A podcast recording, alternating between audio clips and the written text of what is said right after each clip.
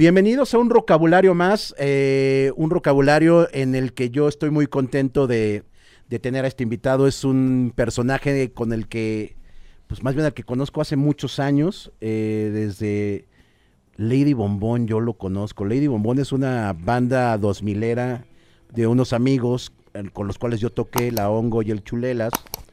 Y, y bueno, y el personaje que tengo antes de que diga quién es, tocaba en una banda muy bonita que se llamaba Flanger Garden. Y después, yo un día los veo en vivo y lo veo y digo, ah, cabrón, este güey yo lo conozco.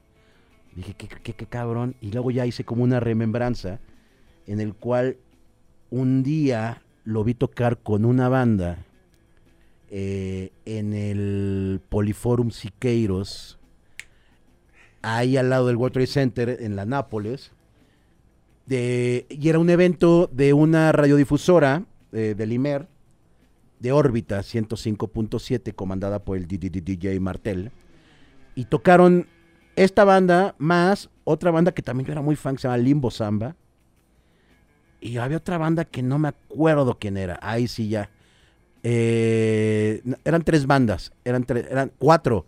Bueno, ahorita me va a decir eh, el señor Willy Damas está con nosotros de Los Exquisitos. ¿Cómo estás, amigo? Willy Damas in the house. Ah, no, chido, chido. Amigo. Muchas gracias. Qué honor. Qué honor. Muchísimas gracias. eh, halagadísimo de ser invitado acá a estas ilustrísimas cámaras. ¿Cómo no? Muchísimas gracias. Chidísimo, mi querido Pasto, Pastor. ¿Cómo estás, mi Willy? Este, emocionado, contento, ya encarreradito. Mi segunda fría Ay. para aquí este, entrar en, en onda. Todo chido. Muchísimas gracias. ¿Cómo estás, amigo? ¿Cómo, cómo, cómo, cómo pinta tu 2022? Ya casi para la recta final. Pues yo creo que ya me estoy empezando a, a- a sumar a la opinión del ya que se acabe esta chingadera, güey. Ya a qué horas llega Halloween, Sí, sí, sí. Eh, a qué horas llega Eh, primero Navidad, ya vámonos, otro año, el que sea, no importa, güey. Primero gritito, ¿no? Luego ya Halloweencito y vámonos ya. lo que- rápido, lo que sea, que ya rápido, por favor. Amigo, ¿cómo estás? Eh, pues vamos a platicar eh, de anécdotas de, de- de rock and roll. Eh, Willy Damas, ¿de dónde es? ¿Dónde, dónde eh, empieza como a dar lata? ¿En qué parte de la Ciudad de México? Pues este, yo me caí en esta ciudad. eh, esto va a sonar súper, este, ¿cómo, cómo, cómo, cómo se dice? Bueno, va a sonar súper chundo y súper gacho, pero yo me caí en esta ciudad, en la- a la colonia Roma. Yo nací en el hospital Lourdes, que está donde ahora hay otro hospital frente a la, no sé si todavía exista, la estatua del Cantinflas en Álvaro Obregón. Ah, sí, sí, sí. El primer año de mi vida yo lo pasé junto con mis padres y mis tres hermanos en la colonia Condesa. Ah, facho. En el edificio, sí, no, du- durísimo. En el edificio Ofelia, la eh, heroica colonia Condesa estaba dejando de ser eh, la pequeña Israel, toda la, la pandilla este, Todos los yiddish, paisanos. toda la pandilla Yiddish estaba empezando a migrar a Polanco. Y este con esta migración de toda la familia Yiddish a, a Polanco, eh, la colonia Condechis empezó a decaer. Muchos, muchos años de que empezara esa decaída. eh, al- al- cuando cumplí un año de nacido, mi familia se mudó a la colonia Nápoles, donde crecí y de donde soy oriundo. ¿Y que todavía sigues viviendo ahí? Ahora, ah, felizmente, soy ah, este vecino de la colonia Nápoles, orgullosísimo, fresa, fresa, fresa, fresa, pero no tan fresa así como para estar tan despegado del universo y de la realidad. sí, sí, sí. Es un intermedio. Sí, sí, sí. Sí, to- to- todavía alcanzo a, a enterarme de, de lo que pasa en la vida y este a, a mucha honra, cómo no, como si fuera de Tepito, yo soy de la Nápoles, este con ese mismo orgullo y este ahí crecí hasta los 13 años, mis jefes se divorcian, me voy con mi jefe, este nos fuimos a vivir a Querétaro un año. Este, yo estaba ya en la en la pre- mi primer año de prepa. Eh, mi papá, ingeniero mecánico, tenía el sueño de poner una granja de pollos de Old McDonald. No lo logró y nos regresamos de Querétaro, pero no llegamos hasta el DF. Ahí llegamos a Ciudad Satélite, en donde padecí ocho años de mi vida, toda la, toda la prepa, toda la carrera, hasta que llegué al penúltimo año de carrera y había la opción en la escuela donde estaba el Instituto de Mercadotecnia y Publicidad de cursar ahí mismo en este Toreo o en su sucursal en la Roma. Entonces yo dije, mejor me voy a la Roma, escuateo a mi jefa que todavía vivía en la Nápoles y regreso al sur. Tren al sur. Córrele, me regresé al sur. Este empiezo mis eh, primeros meses en la carrera y de repente me mandan llamar y me dicen, oye, pues resulta que debes un montón de extraordinarios. ¿Cómo que qué, qué, qué, qué? ¿Qué? Yo he sido toda mi vida espectacularmente malo en las matemáticas, o por lo menos tengo unos este, sistemas de resolver las matemáticas diferentes y alternativos a los que te enseñan, te enseñan en la escuela. Entonces, pues los que me estaban calificando eran los de la escuela, ¿no? Y en los primeros dos años de carrera que llevas tronco común, eh, los dos semestres de primero y los dos semestres de segundo, había tronado matemáticas, güey, como ejote, güey. Pero los cuatro, en las cuatro ocasiones, presenté extraordinarios y pasé los extraordinarios, ¿no? En ocasiones hasta segunda vuelta, pero ya esas materias estaban oficialmente acreditadas para cuando llegué a séptimo semestre. Y ahí me sacaron la tarjeta amarilla y me dijeron, no, pues tienes que pagar más. En ese momento dije, no le van a volver a sacar un puto peso al pobre de mi padre, ingeniero mecánico, que está partiéndose el lomo en su taller de Metro Toreo. Chinguen a su madre. en mayúsculas, bold, itálicas. Ajá. Y me salí de la, de la carrera en séptimo semestre de la carrera de publicidad. Los mandé a freír espárragos porque además yo tenía un as bajo la manga. ¿Cuál era? Acababa de entrar a trabajar por presión de mi padre para que no estuviera de pinche nini Ajá. a una tienda de discos en Polanco. Mi sueño dorado y el sueño dorado de cualquiera de mis cuates. ¿Cómo se llamaba la tienda? Super Sound. Ok. Que era una pinche tienda de discos de adulto, güey. Así de. No mames, tenían discos de Frank Zappa. Tenían discos de Fresh Air, que sí era de adu- adulto contemporáneo. Pero tenían Buzzcocks y tenían Pistols. Y tenían toda la música maravillosa que no salía en el radio. No sabes el, la di- el Disneylandia de tienda de discos que era. Oye, amigo, ¿y ahí tú ya traías eh, un poco la inquietud con la música? ¿O ahí fue donde se No. desarrolló un poco? La inquietud por la música la traigo de la cuna. ¿Por? O sea, toda la familia por parte de mi mamá era bailadora. Ok. Duro, duro.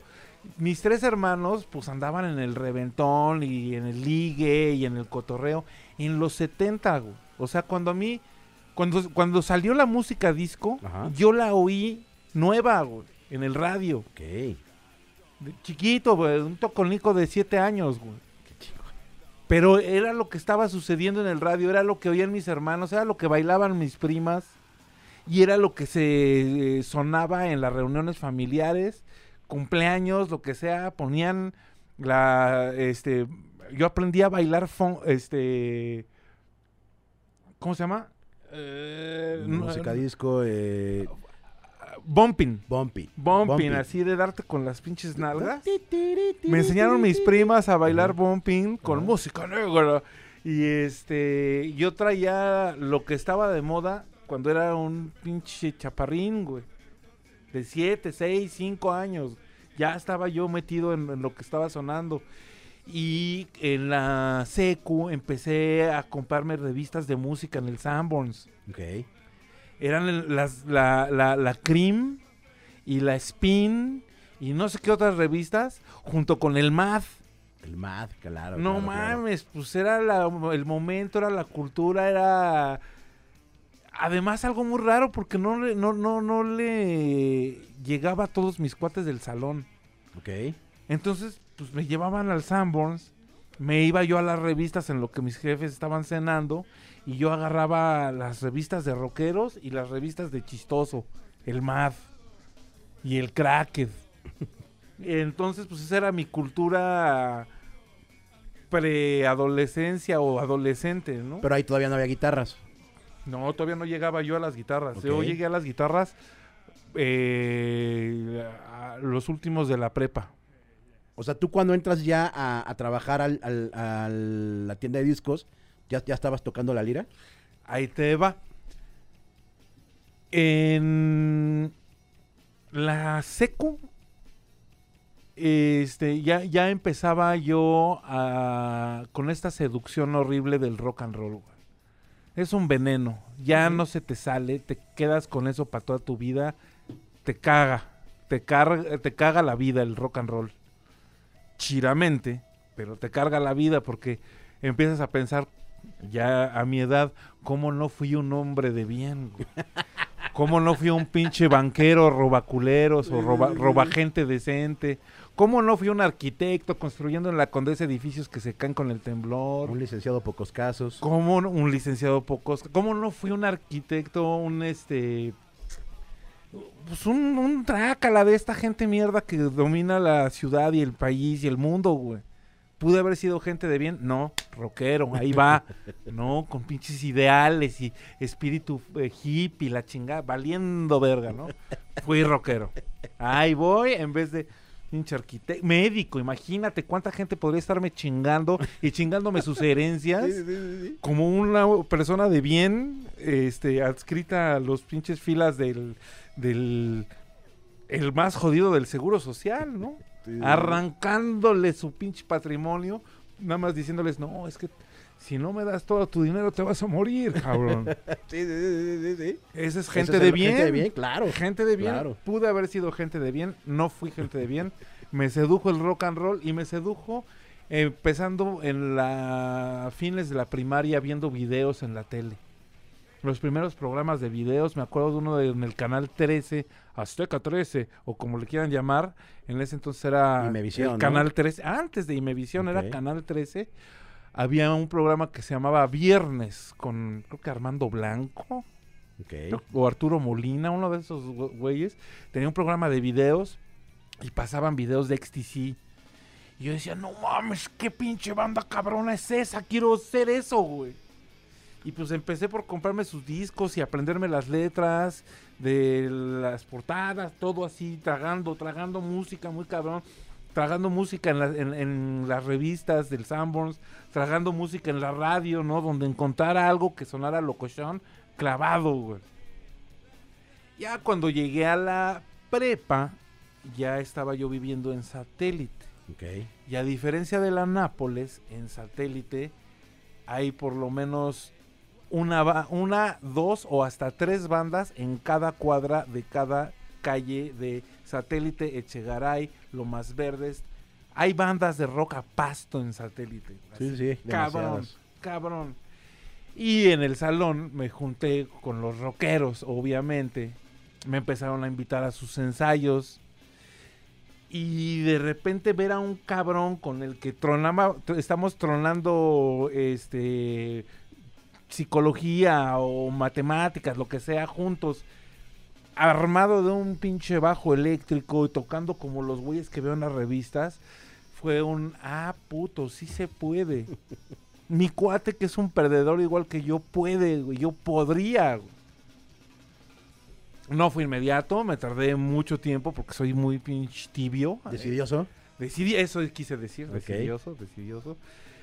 Y ya al fin, a finales de la prepa ya me hice de mi primera guitarra. ¿Cómo que fue? Una queridísima amiga que se llama Débora Galván tocaba la guitarra en una banda que se llamaba La Divina Comedia. Ok. Se deshizo la banda y en un momento de, eh, no sé, cambio del biorritmo, decidió vender su guitarra y me dijo, ¿la quieres? La quiero, toma.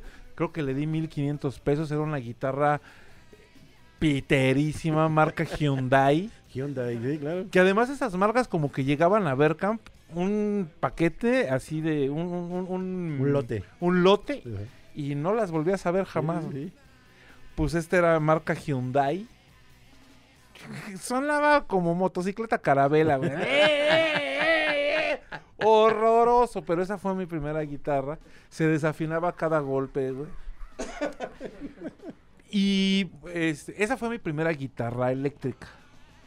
En mi cumpleaños número 17, mi hermano mayor me regaló una guitarra acústica de palo de Michoacán, sin marca, común y corriente. Y con esa ya ponía mis discos de James Addiction y me ponía a copiar lo que creía yo que tocaba el bajo. Otro cuate de la prepa me enseñó cómo se afinaba, descolgabas el teléfono y ese sonido es el que de la cuerda gorda. Ok. Ah, puto, entonces ya le afinaba la cuerda gorda y luego las demás te, te vas así derechito y las afinas, ti, ti, ti, pa, pa, pa. me dio la fórmula y ya tenía mi guitarra de palo afinada. Ok. Número uno, eso es lo primero que aprendí. Número dos, número B, este, la guitarra eléctrica. Se desafinaba, te digo, la, la mirabas y ya, todo mal. Eh, entré a cantar en la banda de otros cuates que se llamó Frases Muertas, estando en la prepa. Esa banda este, duró tres ensayos y una tocada. En esos tres ensayos sacamos cinco rolas de The Cure y una de Caifanes. Ok. Las tocamos en una azotea y cuando bajamos como que todos dijeron estuvo de la verga, vamos a deshacer la banda. Y no me volvieron a hablar ni siquiera para avisarme los perros. todo mal, todo mal, pero bueno, este fue mi primer este empujón. Oye, ¿y si, y si eras fan de The Cure? O sea, no, no- ¿sí, sí- sí te gusta The Cure? Claro, pero fui fan de un montón de, de bandas como iban apareciendo. O sea, sí me, sí me llegó The Cure cuando estaban empezando. Sí me llegó este, los Flaming Lips en sus primeros 3, 4 discos. Sí me llegaron, no te voy a decir que The Who, porque ya tenía 70 y ya no tocaban, pero The Who me gustaba un chingo. Este Zeppelin me costaba más trabajo, pero habían rolas que pues, ponían en todas las fiestas. Está bien, no hay pedo, está bien el Zeppelin. Este, CC Top, no mames, era gran diversión. Pinches barbudos tocando bien un mamón, trío, ámonos, poder perruno, ¿no? Claro. ACDC, me caía bien gordo el Brian Jones. Ese pinche trailero gacho, no me cae bien. Y un, este, cuando era más chico, unos primos se compraban todos los discos de ACDC y una vez me los pusieron. Y yo esta- estaba demasiado chico. Sí tenía unos 8, máximo 11 años. Cuando oí por primera vez ACDC eh, en casa de mis primos. Y sí decía, no, esta, esta música sí es más para gente más preparada. Yo estoy muy llegando. Ok. Voy llegando, no, no, no lo entiendo todavía. Pero sí se sentía la electricidad en la espalda. güey. Así decías, ah, puto, esos güeyes, no mames, está cabrón. Cuando llego a la prepa, ya ACDC ya era pues, así, moneda de cambio, ¿no? Uso común, como si nada. Y empecé a escarbar en los discos viejos que oían mis primos, más que en los que estaban saliendo en ese momento, que también me compré el Fly on the Wall cuando salió. Y este, oí el Fly on the Wall y decía, es que ese pinche trailero no me acaba de, gustar. Está chido DC, pero no sé qué es que no sé qué es. El día que llegué a oír el primero de ACDC, no, no es ni siquiera es el primero, el Dirty Deeds. Don Dirt Chip de ACDC, ahí sí dije, híjole, todo lo que haya dicho antes de AC contra ACDC, lo retiro. Y ya sé que, ya sé que era, era el cantante. Era el que no te, no te agradaba. Era el pinche trailero este baboso. Me gustaba más el pinche buscapleitos del, del este Scott, ¿cómo se llama? Sí, este. Ah, güey. Sí, sí, sí. El primero, el primer cantante de ACDC, ese güey era el chido. Era un borrachote, era un buscapleitos, era un además flaco, chaneque, como que sí le vas a partir su cara, pero no sabes con quién te estás metiendo, mi chavo. Chingón. Brian Johnson, no. No, Ese es- ya fue más para acá. Ajá. Eh, El otro, el otro, el primero. estaba- Dave Evans, el que no te gustaba. No, el Brian Johnson. no Bon. Scott. Bon Scott. Hijo de la pera. Ese canijo, no mames, qué chiro. Qué chiro, canijo. De Bon Scott salió la rola de este Let There Be Rock. Ok. Sí, sí, sí, sí. Poder perrón. Bueno, te voy a decir también que eh, estando en satélite afloró mi etapa rocker. Pero yo venía de una combinación de punk, post-punk y darks. Que ya estaba libando. New Wave. Ok, sí, claro. O sea, cuando salió el disco, el primero de B52, el rojo, me lo zumbé, pero de principio a fin miles de veces hasta que se hizo transparente, güey. Yo traía el New Wave muy metido. eh, Era como mi música distinta a la que oyen mis hermanos. Es, este es lo mío. Ese es el en donde yo quepo. El New Wave y el punk.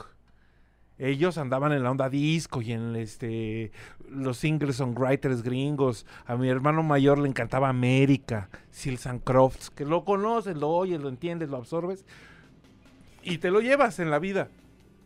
Pero mis rolas, mis bandas, mis cinco disquitos eh, estaban en otro, en otro pedo. El primero de Madness, me acuerdo, había una tienda de discos en la calle de Dakota en la Nápoles. Ajá. Ahora es una tienda de pinturas cómics. Ok. En Pensilvania, en Pensilvania, en Pensilvania. Pensilvania. No, no, Pensilvania y Oklahoma casi. Ok. Ahora es una tienda de pinturas cómics. Fue una tienda de discos y en su vitrina vi por primera vez la portada del One Step Beyond. Tienes 11 años y ves a siete cabrones haciendo el pinche paso de ska. Todos de traje y con pinches caras de cotorreo. Dices, ¿qué es esto? Yo quiero ser eso, güey. Junté mis pinches domingos y fui a comprarme mi disco de Madness en 1980 y ese vinil lo tengo a la fecha. Lo que te iba a preguntar, o sea, todavía sigues teniendo esos, esos viniles y esos... eh, Cosas sueltas, cosas sueltas, otras se perdieron en como una mudanzas. colección. Sí, muchas cosas se perdieron en mudanzas. Fui a dar a Querétaro con mi papá, este, a satélite, te digo, de regreso a la Nápoles. Todo eso pues fue cobrando sus pinches este cuotas y me quedan muy poquitos discos de la infancia, ¿no? Después vino toda la época del compact disc en donde no manches, debo de tener no menos de 4000 compactos, cabrón. Y también se han ido eh, separando en, en- en- Desbalagando. en- en- desbalagando en mudanzas, en prestadas, en todo eso, ¿no? Y ahorita tendré mil. Qué cabrón, güey. Es un mil chingo. compactos. Es un chingo de compactos. Soy yonki de la música, güey. Soy un ve- Estoy envenenado. El pinche rock and roll me hizo daño, güey. Si no, a lo mejor coleccionaría cadáveres. Oye, amigo, y bueno, entonces tienes una banda con tus, tu- con tus compas donde tocaron siete rolas de Cure, una de Caifanes y valió madre. Cinco de The Cure. Cinco de The Cure. Y ya de repente dijeron adiós, güey. ¿Qué pasó después? Me abrieron como pistache, estuve otro rato ahí como viendo qué pasaba, conocí compas que tocaban y les dije, vamos a tocar. Este, hicimos una banda que no salió del cuarto de ensayos nunca, que se llamaba La Roncha. Ok. Eh, no salió del cuarto de ensayos nunca porque no conseguimos nunca un bataco que llenara las expectativas. que también nos pasamos de vivos. Queríamos sonar como algo entre Primus y James Addiction. Órale. Casi Órale. nada, güey. Casi nada. Ah, te le pusiste bajita la meta, ¿no? El bajista, este, sí hizo algo en la música nacional, está en los anales de la historia. ¿Quién es? Él es Juan Chávez, el líder de Resorte. Ah, Juan Chávez. Con él toqué. ¿Él, él era en la, de la roncha? Bajista de la Roncha. Está Jorge Quiroz Mile, que él es eh, comentarista de deportes Ok. profesional, sale en canales ahí hablando de todo. Eh, los dos cantábamos. Jorge Quiroz y yo éramos los, los cantantes de la banda y era totalmente la intención. No era de que tú haces coros, no, no, los dos cantamos todo a la chingada, vámonos, ¿no? En la guitarra, un ex, guitar, ex integrante de la Concepción de la Luna que se llama Jorge Vergara. Jorge Vergara. Qué bandota también, La Concha, ¿no? La Concha de la Luna, tremenda banda. Y ahorita te cuento del cantante Edson. Y nunca tuvimos bataco. Pasaron tres, cuatro ba- batacos, no, no entendieron el pedo que queríamos, nos mandaron a la chingada, nunca tocamos en vivo, se deshizo la roncha. ¿Y cómo que era? Pues quería. Tal cual Primus con Eso queríamos. Pero eso queríamos. ¿cómo? ¿Qué pues es, que, sonaba? es que así, así, o Juanito sea. le da el slap chingón. Este, este Juanito tocaba toca a la fecha el bajo como pinche locomotora. Es como entre Flea y Eric Avery de James Addiction, güey. de Los Y los Peppers, Claypool. así, Claypool. No, un canijazo. Ya desde entonces era un chinguetas, güey. Este Jorge Vergara, este Pepito, ten- Jos- José Vergara, Pepito, Pepe, tenía este pinche. No, yo, no este Dave Navarro, pero sí tenía el feeling que implicaba eh, la música dark de James Addiction y la música metal también de James Addiction, como para hacer algo que, que funcionaba muy cabrón, muy, muy bien. El peor fue el bataco, nunca llegó. nunca llegó un bataco que, que- que llenara el- los zapatos, se deshizo la banda. ¿Y de ahí para dónde? ¿Para dónde corres? Este, otros amigos, junto con Débora, la que me vendió mi primera guitarra, este, otros dos, Tito y Thierry, hicimos otra banda, tres ensayos, no cuajó nada, nos, des- nos despilfarramos, ahí yo ya quería tocar como XTC Ok. con esa banda y ellos querían hacer un cover de los Pistols todo el tiempo. no funcionó. Me vengo a la Nápoles de vuelta. eh, hago mi este mis, mis tiempos hago, hago mi condena en la radio. ¿En dónde? Empecé en Rock 101. Así es. Cuéntanos. Este, la, la tienda de discos en donde entré a trabajar, Super Sound, tenía dos programas en Rock 101. Ok. Uno era Radio Set, que se trataba de presentar las novedades que habían en la tienda. Y otro se llamaba Con los pelos de Punkta, que se trataba de poner música punk. Yo tenía 70 gra- este, cassettes grabados del radio de programas completos de Con los pelos de Punkta. De Radio Set nada más paraba oreja para ver qué ponían. Chiro. Todo el tiempo pasaban cosas chiras. Bueno, entro a trabajar a la tienda de discos, me mandan a hacer este eh, tiempo aire a Rock 101 y así a finales de mi carrera empiezo a trabajar como comunicador en los micrófonos de Rock 101 Ahí nomás. en el programa de Radio Set y en el programa de Con los pelos de punta. Nos acercamos vertiginosamente al despido del este gerente de la estación Luis Gerardo Salas. Lo despachan porque se pelea con los dueños que son su familia. Y se queda al mando Dominique Peralta. Dominique nos dice a mí y a Nacho, eh, Nacho Desorden, que trabajaba en la tienda, él me contrató. Y a mí, que pues ya este ah en esa época también se hicieron unos conciertos este con Varo de Super Sound en Polanco uno de Front 242 y este se habían hecho unos de Blue Oyster y varias cosas y habían salido muy mal muy mal de pérdidas no y la, y la tienda fue orillándose a tener que cerrar porque pues tenías que pagar toda la inversión y salió mal todo, ¿no? Entonces empezaron a, a juntarse factores, cerró la tienda de discos, corren a Luis Gerardo de la estación, se queda Dominique y nos dice a mí y a Nacho, a ver, ya cerró la estación, ya no están haciendo un programa de novedades, porque pues, ¿cuáles novedades? Claro. piensen en otra cosa, háganse otro programa y lo ponemos. Pues que se nos ocurre hacer un programa matinal que se llamaba El licuado lisérgico. Un programa académico en el que escogíamos algún tema al azar. Buscábamos de nuestra colección ya gordita de discos canciones que tuvieran que ver con ese tema. Y de eso iba el programa. Agarrábamos información de diccionarios, de libros de enciclopedias, de donde fuera. Por ahí tenía un libro de refranes.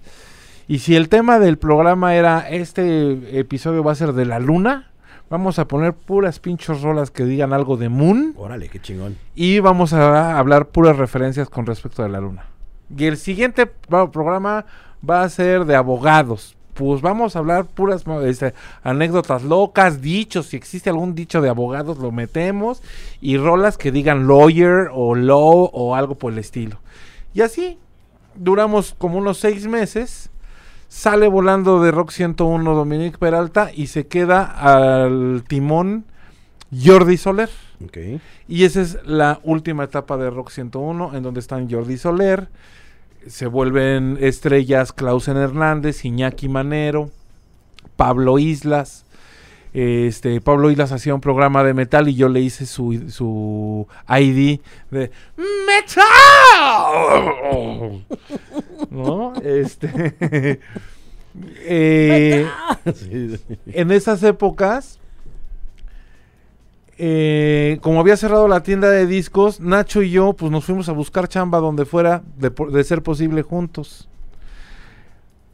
El Carlos Slim Jr. Ok. se le antojó poner una tienda de discos. Y como tenían su Plaza Loreto, dijeron vamos a poner una tienda de discos en nuestra Plaza Loreto. Y alguien que conocía a alguien que conocía a Nacho le dijo, oye, van a abrir una tienda de discos en Plaza Loreto. Va- lánzate a ver qué onda. Le ofrecieron el puesto de gerente y curador de toda la, de toda la tienda. Y como su fiel escule- escude- esculero, su fiel esculero me agarró de los pelos y me llevó. Empezamos esta tienda que se llamaba Music All. Hicimos toda, eh, todo el catálogo, todo lo que se vendía era una pinche selección de Super Sound con poder perruno de varos, ¿no? Así de atascamos de pinche música chingona la tienda. Llegó el día de la inauguración. Este, estrechamos la mano personalmente de Carlitos Slim Jr. Por ahí andaba el papá. En la inauguración, aplausos, fotos, todo. Dos meses y dice el señor Slim mayor, ¿para qué compito? Con Mixup, por ejemplo, pudiendo comprar. Se acercó con los dueños de Mixup, Isaac y Emma Masri, y les dijo, les tengo una oferta que no pueden rechazar. Y les compró el 51% de Mixup. Wow. Y la tienda que acababa de abrir en Plaza Loreto se convirtió en En Mixup. Mixup, Así es. Y Nacho y yo salimos Por patas. disparados. No, pues este, nos eyectaron. Le pusieron el botón de eject y salimos volando. Estando armando la tienda, por- este, una amiga nos había enseñado una banda que salía en BBC Bothead que se llamaba Win, Claro. W-W-N. Ujú. Y eran un par de taro- tarolas increíbles, completamente hasta el moco de, de- de pegamento, güey. Haciendo caras y vestidos con trajes de baño y florecitas. Una rola que se llamaba Push the Little Daisies. Y a mí me hirvió la cabeza. Dije, no mames, esto está muy bueno, güey. Yo quiero hacer así. Yo así. Igual así, yo también así. Este, estando en Music, en Musical, armando la tienda, en los pedidos nos llega el disco de estos cabrones. Y lo pongo en el audio general.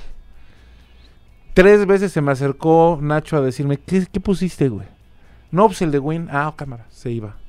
Al rato regresa, "Oh, ¿qué, qué, este, ¿qué disco pusiste ahora? No, pues sigue siendo el mismo de Win. Ah, no mames, qué cagados, están chidos, güey, se iba. Después de un rato, 20 rolas por lo menos, ¿no? Llega y... ¿Siguen siendo el mismo disco, güey? ¿O ya pusiste otra cosa? Es este todavía, güey. Ah, no mames, están muy cagados, tocan de todo. Ya se- seguíamos chambeando. Nos invita una amiga, nos invita Brisa, baterista futura de Los Exquisitos, al cumpleaños de otra amiga. Y llegamos Nacho y yo al cumpleaños y habían un montón de compas conocidos.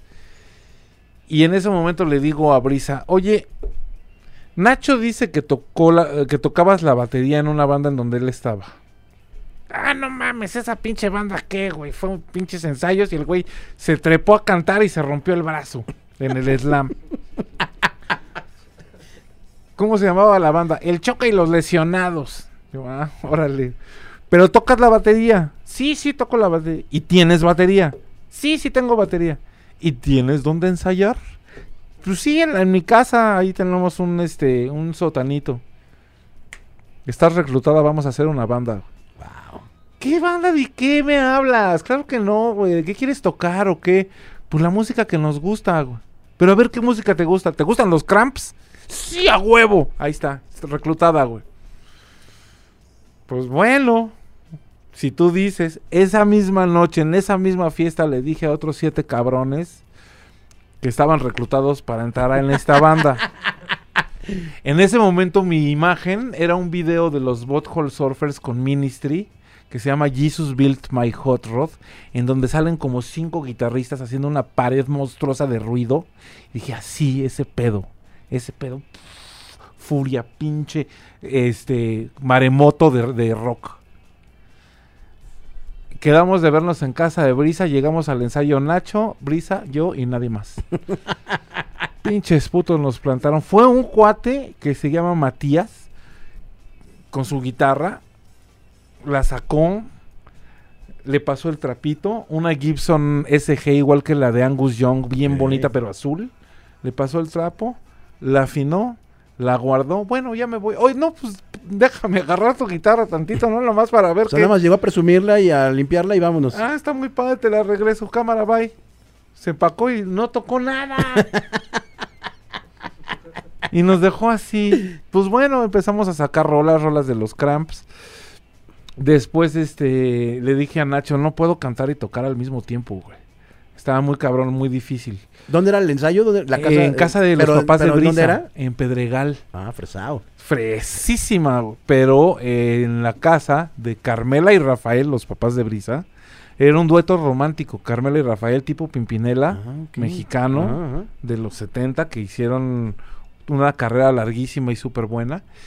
Y este tenían el salón donde ensayaban los papás. Ahí lo agarraron ustedes también para No, ensayar. nosotros estábamos en el sótano. Ok.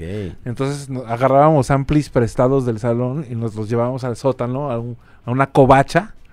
Y ahí hacíamos ruido hasta que quedábamos lelos.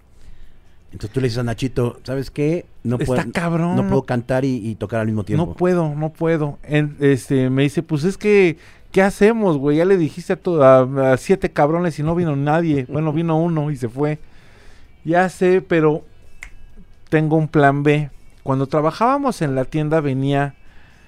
Nacho es ex catedrático de la UNAM. Él daba clases de matemáticas a la Facultad de Psicología. Y entre sus alumnos había un locadio que hacía fanzines y que los llevaba a vender a Super Sound. Y una vez que llegó con sus fanzines, alguien me dijo, no, pues ese güey tiene una banda de hardcore que se llama GPK, los Garbage Pale Kids. Y yo, ah, órale, está chido. Siguiente visita que fue por sus cuentas y a llevar más este, revistas, fanzines que hacía él en fotocopia. Le digo, oye, ¿tú tocas la lira? Ah, huevo, yo toco bien cabrón, lo que me pongas. ¿Y das clases? Ah, huevo, yo toco lo que se ve. Acá, ¿no? Bien pinche fanfarrón. Le digo, pero es que yo quiero tocar así y le puse un disco de Rob Zombie. Era la moda, era el momento. Yo quiero tocar como Rob Zombie, O güey. sea, más industrial, más rock, más Sí, pesado. Industrial Garage, Ajá, ¿no? Rob Zombie. No es raro, güey. No mames, está facilísimo. ¿Qué? Presta una guitarra. No, pero pues, ¿cómo? Tú regálame una, tú, tú cómprame una guitarra y te doy clases. este caradura, ¿cómo que cómprame? Es que acabo de vender mi acabo de vender mi guitarra para comprarme una computadora, pero si me compras una guitarra te doy clases. Le digo, "Pues claro que no, mi chingón. Ah, Luego nos vemos. Paréntesis. Volvemos al momento en que no puedo cantar y tocar al mismo tiempo. Le digo al Nacho, oye, el licenciado, como le decían a este chompiras loco, no querrá tocar con nosotros. Háblale.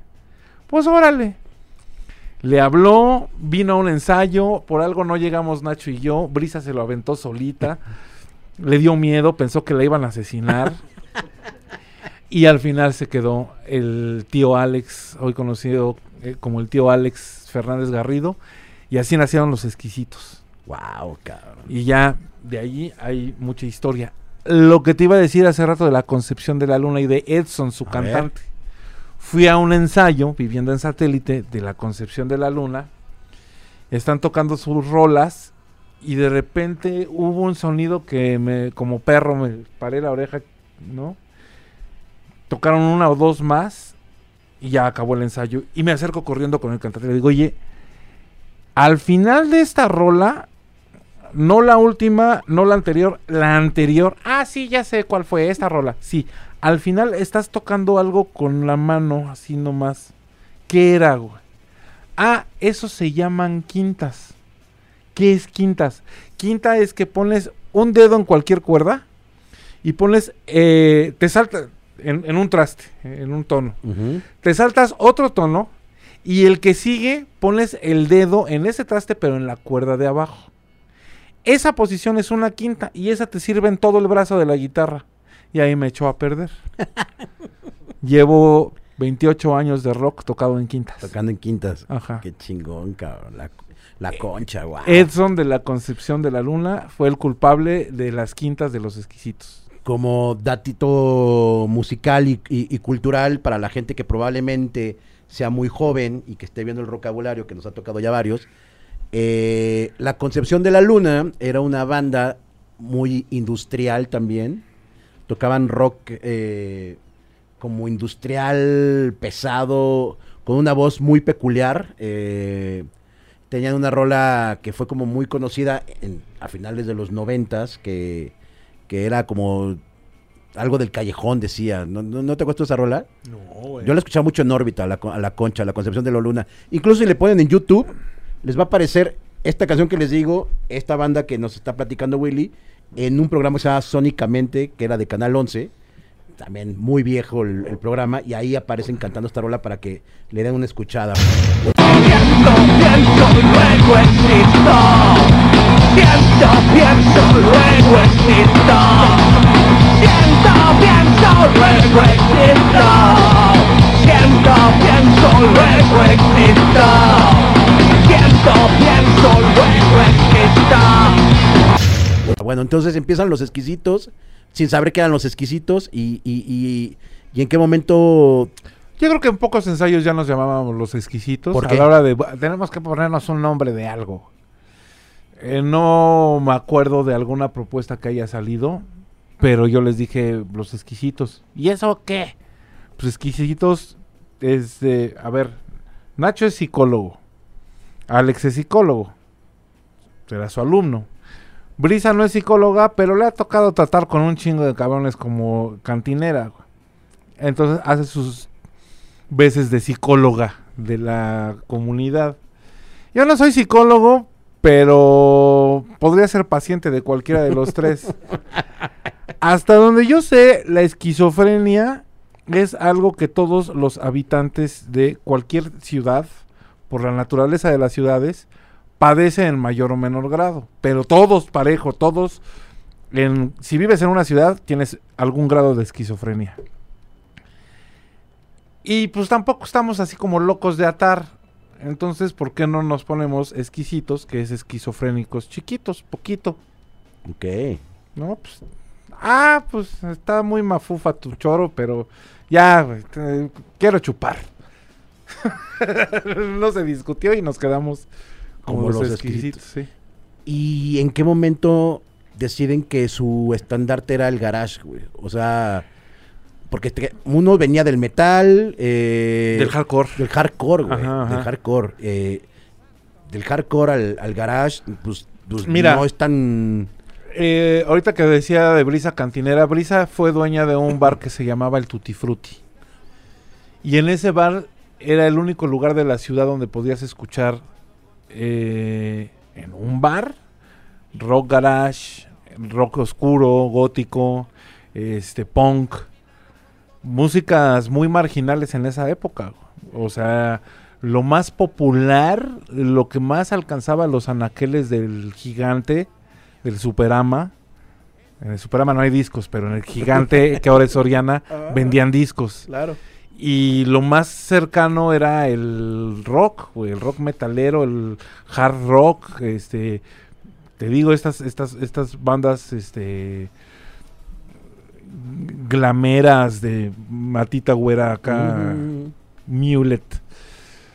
No encontrabas discos de los Pistols en Gigante, ni de pedo, mucho menos uno de Bauhaus. ¿Cuándo te ibas a imaginar encontrarte allí algo de una banda de industrial o de Dismortal Coil o bandas así de alternativa? No había manera. Entonces ibas a lugares marginales como el Tutti Frutti, como el Bar 9, que fueron de los primeros que se atrevieron a poner otra música, que además se la ponían a otra a otro público, ¿no? No, no necesariamente te encontrabas eh, a los futbolistas en el bar, ¿no? Claro. Como los que mataron en el Barbara. y te- no, no, no, no, no, no te encontrabas al narco y a sus buchonas. No, no, te, te encontrabas a los punks de alcantarilla. De repente, como era pues un sonido muy elitista, también te encontrabas banda muy fresa o de mucho varo que viajaba mucho y que entendía ya lo que estaba pasando en Londres y en Berlín. Y que les eh, corrían el pitazo, güey, hay un bar así en México, no mames, vamos corriendo, ¿no? Y se empezaba a congregar acá una comunidad artística, una comunidad intelectualoide, una comunidad, este, pues fresa, entremezclándose con la banda de Alcantarilla. Podridona. En el bar 9 era un público muchísimo más gay cuando la- no existía la comunidad LGTB. Eran gays y no gays, punto. Las lesbianas, ¿qué son las lesbianas? No mames, gays. Y era el público del bar 9. Y o- eh, oías música industrial, oías este cosa muy bailable, pero cosa muy oscura y muy este bien seleccionada, ¿no? Muy este eh, más cercana un poco a la parte de arte que a la parte de grandes éxitos de la radio. Ya. Lo mismo en Tutti Frutti. El tutti frutti. Dame un minutito, yo me estoy orinando, cabrón. Pausa, pausa para miar.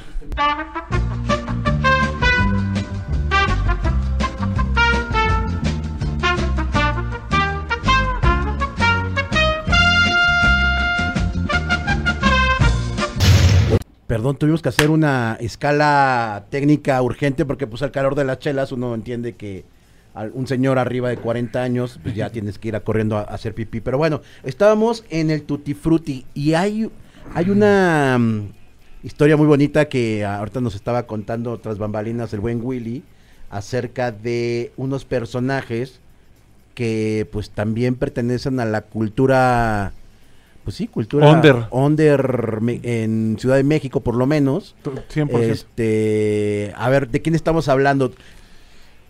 Eh, te contaba hace rato de Del Tutti Brisa, Frutti, de Brisa de los exquisitos, la baterista de los exquisitos que eh, recluté contra su voluntad en una fiesta de cumpleaños Sí.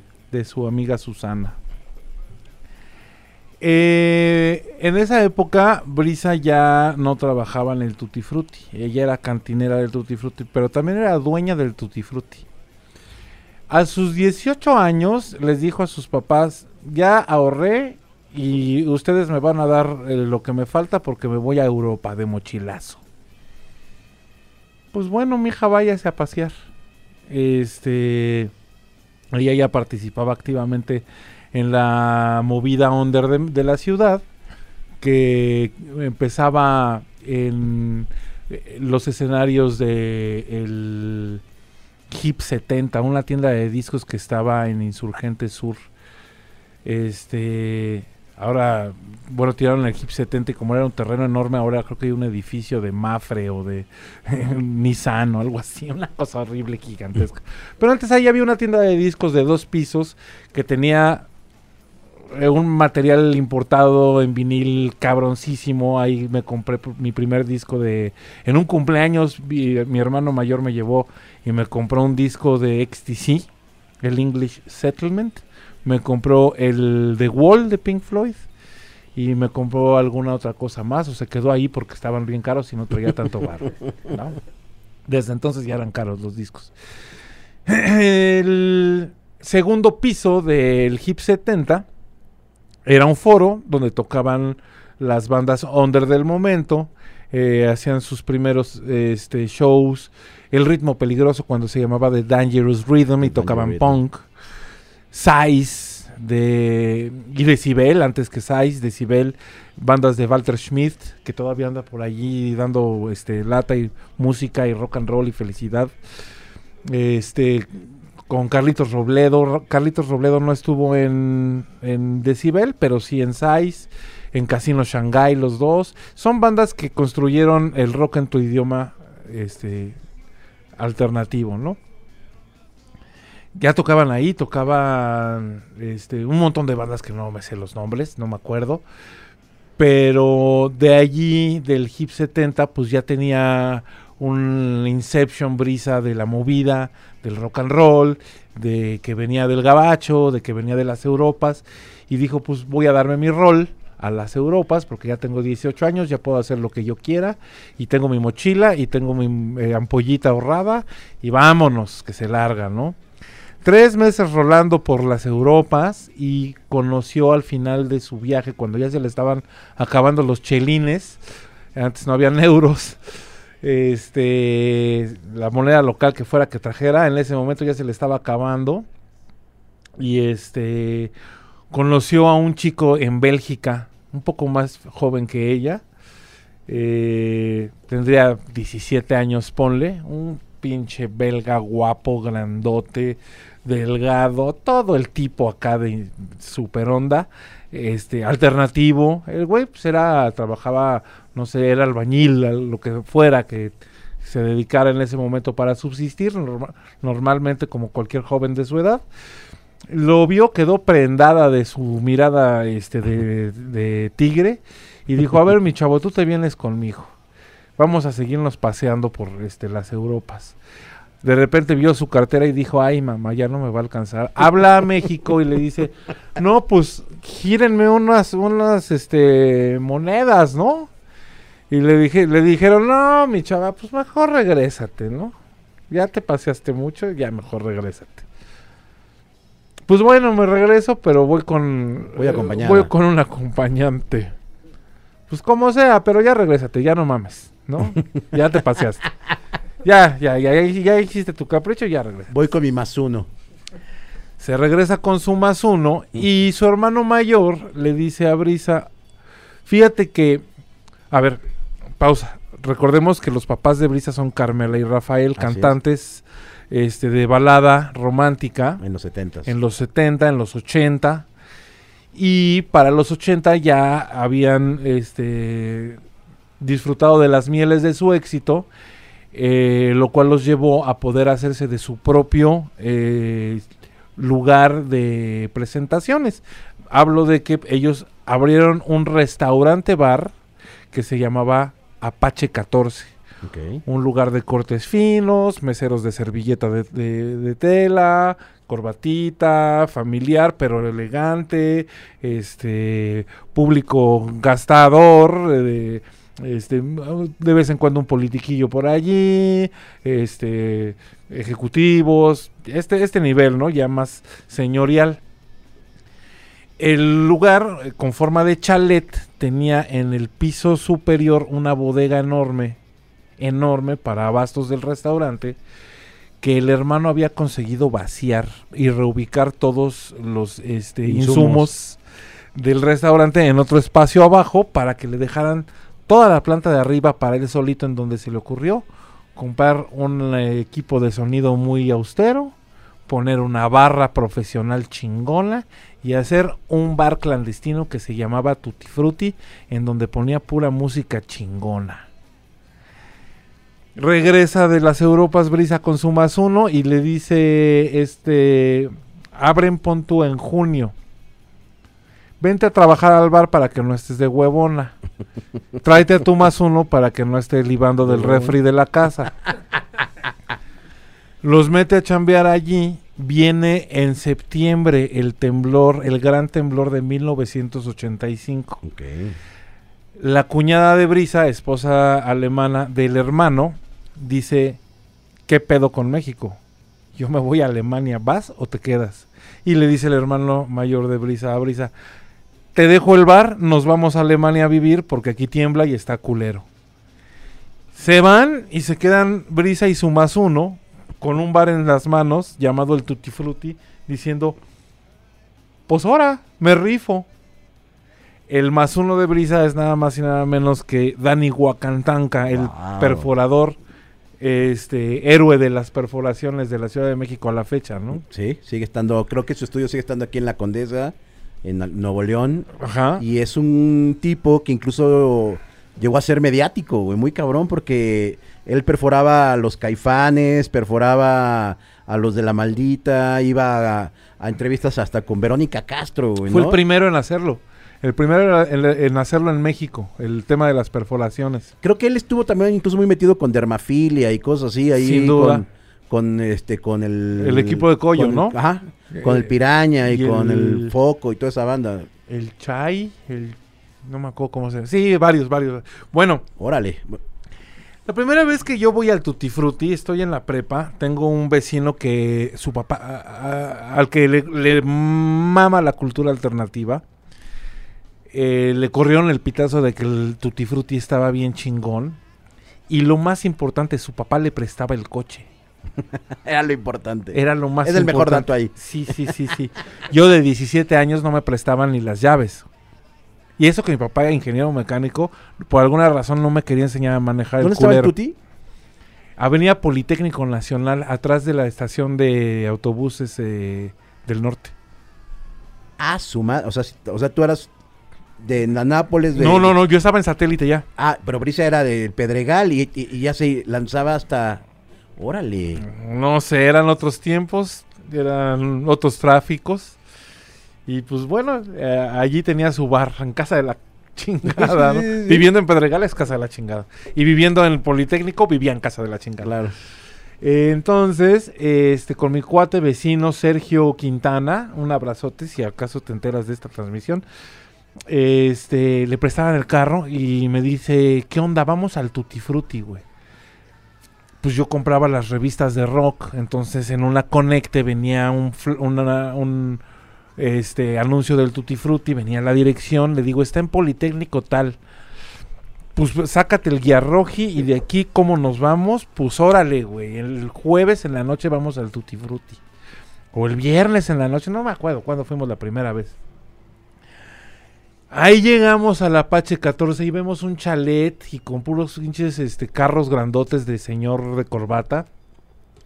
y le digo a Sergio, mi cuate, oye, güey, ¿es aquí? Sí, güey, dicen que tienes que entrar por el estacionamiento. Ah, cabrón. Pues ya nos hicimos nuestra filita en, el, en el ballet parking del lugar.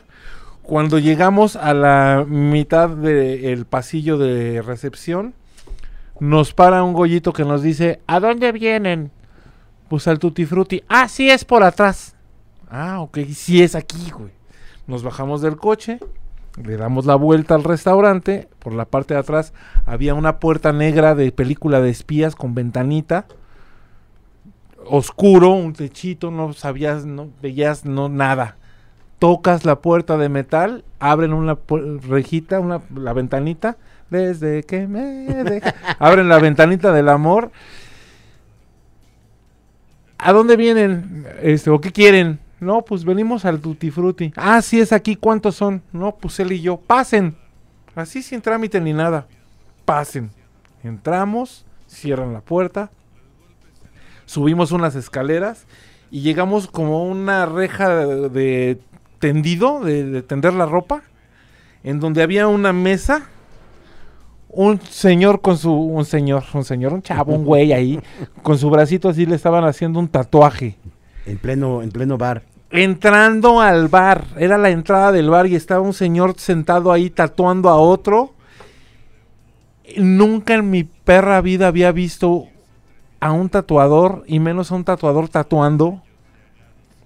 En el momento que vamos entrando, va saliendo gente que ya llevaría ahí su rato y ya se había echado sus copas, ya se iban. Y pasa atrás de nosotros una chava que pega un gritote.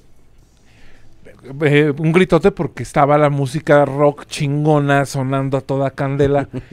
¡Piraña! ¡Piraña! ¡Ah! El tatuador es el legendario Piraña, güey. En ese momento conocí al Piraña, ya todo tatuado. Todavía no tenía sus piercingsotes de Sus cazuela. expansiones ahí. Todavía no tenía sus expansiones gigantes. Punk, con cara de piraña. ¿Qué pasó, güey? Tatuando. tatu- Ahí te tengo un cliente, cabrón. Un güey que se quiere tatuar las dos nalgas. Te paso el dato. Sí, dale mi teléfono. Esa escena se me quedó para toda mi vida. Mi Wow. entrada al Tutti Frutti, el piraña tatuando y la chava gritándole de un güey que se quiere tatuar Las las dos nalgas.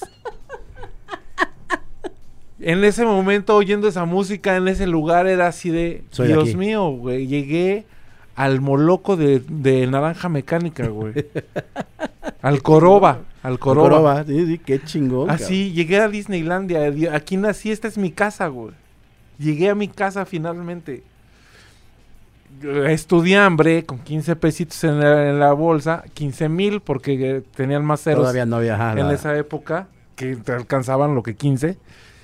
Y este, me pedí una cucaracha flameada.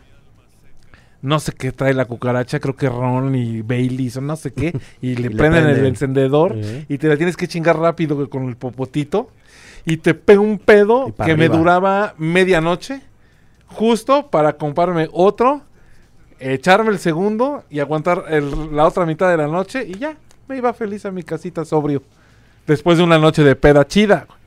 Qué chingón. Con lo que me alcanzaba. Era estudiambre, no manches. Con, mi, con Sergio, Sergio, mi amigo, igual que yo.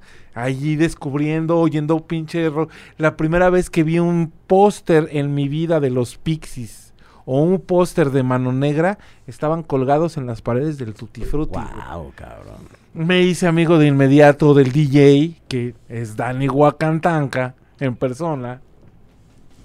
Este, yo le decía, oye, eh, ahí tengo unos discos, ¿quieres que te los traiga y los pones? Sí, a huevo, tráelos, güey. Después iba al Tutti Frutti y llevaba discos para que le pusiera a ver si le gustaban. Ah, este sí lo tengo. Ah, este está chido, ahorita lo pongo. ¿Esto qué es? ¿No? Ah, ya te sentías, no mames, yo le enseñé música. güey". ah, pura mamada, pero son tus pequeñas medallitas, ¿no? Que vas Qué recopilando. chingón, amigo. Oye, bueno, entonces vamos a, a- a regresar a, a los exquisitos, a los esquizofrenos pequeños. Esquizofrénicos chiquitos. Entonces empiezan a tocar eh, los exquisitos y, y empiezan ya como a rolar en su momento por órbita. Sí, fíjate Lo- que los la- agarra una disquera, ¿no? hace Eh, rato dijiste de una tocada en el Poliforum. Gran tocada. Esa tocada la organizó junto con Orbita.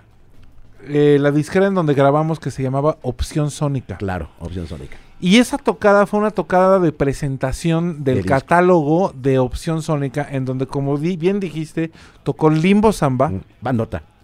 tocaron los esquifritos, Ajá. tocó Riesgo de Contagio, Claro. que estaba estrenando disco junto con Limbo y con nosotros. Claro. Y por supuesto, los eh, estelares de la noche, que también estaban estrenando disco con opción sónica, Ansia. Ansia. Justo el guitarrista de Ansia había producido nuestro primer disco. Que se llama Exquisitos. Los Exquisitos. Sí, en, que- en- en el lomo le puse escúchese bien fuerte y hay gente que cree que se llama así. Es una indicación, no es un título. y, el, y la es una orden. Y la portada, sí, es una orden. Y la portada es un luchador. Es el guitarrista Alex Ajá. con una máscara del santo, vestido de traje y una, motosierra. Una sierra. Esa motosierra es una sierra eléctrica en realidad, no es de gasolina. Y es con la que podaban el jardín de casa de los papás de Brisa. O sea, esa foto, ¿quién la tomó? Esa foto lo- creo que la tomé yo, Órale. con una cámara así Instamatic, de las de re- revelar rollo. Aquí se va a ver la, la- la portada del, del disco. Y ahí salen varios, varios temas que los... Bueno, vamos a regresar tantito, perdón, al... Para no divagar. Al, Sí, hay que al- divagar, Al, no. con- al concierto este de... de ¿Poliforum? Poliforum. Les voy a contar un poquito mi historia. Ya mucha banda dice, ¿tú qué cuentas? Deja hablar al invitado. Claro que lo dejo hablar, No pero se calla este cabrón voy del a- invitado, ya un paro, por favor. voy a contar mi historia. Eh, nos ganamos los boletos en órbita, cabrón. A huevo, Te estoy chingón. hablando- ¿En qué año habrá sido esto, amigo? ¿99? Grabamos el disco en 98. 97, lo sacamos a inicios del 98, debe de haber sido o a inicios o mediados de 98. O sea, en el 98 yo tenía 12, 3 de 14, tenía 15 años, cabrón. Y nosotros llevábamos menos de un año de empezar a, a ensayar y tocar y todo para grabar, meternos a grabar. Wow, yo tenía, digo, 15, 16 años. En ese entonces yo vivía con mi abuela en la CTM Culhuacán, Mariquita Sánchez 91B. Y toda mi banda de ahí, pues éramos rockerillos, chavitos rockerillos, este, vaguitos de, de esquina. Y me acuerdo que un amigo, un amigo muy querido, En vez de hacerse gente de bien. no, por no ser sí. gente de bien, Sigue, sigue, sigue. eh, un amigo muy querido que igual si ve este vocabulario que se llama Ariel, eh, tenía un Ford 200, un, un carro eh, que se que de milagro caminaba. güey. Sí, sí, De sí, desmoronándose. de caminaba. desmoronándose. Y me dice, vámonos en mi carro a, al Poliforum. Al Poliforum. Ya nos vamos en el pinche carro del, del Ariel. Y, exa- y exactamente, exactamente antes de llegar al, al puente este de... que no, no, no. Nosotros veníamos del sur, eh, agarramos por Churubusco para... No sé, yo no entiendo por qué agarramos Churubusco. Y en uno, está padre. en uno de los puentes se quedó el carro. No, o sea, así te faltaba un montón para llegar. Sí, no, no, güey, güey, fue así como de, güey, no voy a llegar al concierto, ¿no? Y era tarde, como tardeado, o sea, era en la tarde, no Además. ¿no sería domingo también? Puede O ser sea, que ha sido domingo. Capaz, Sí, una no, era, era, combinación de factores muy extraños.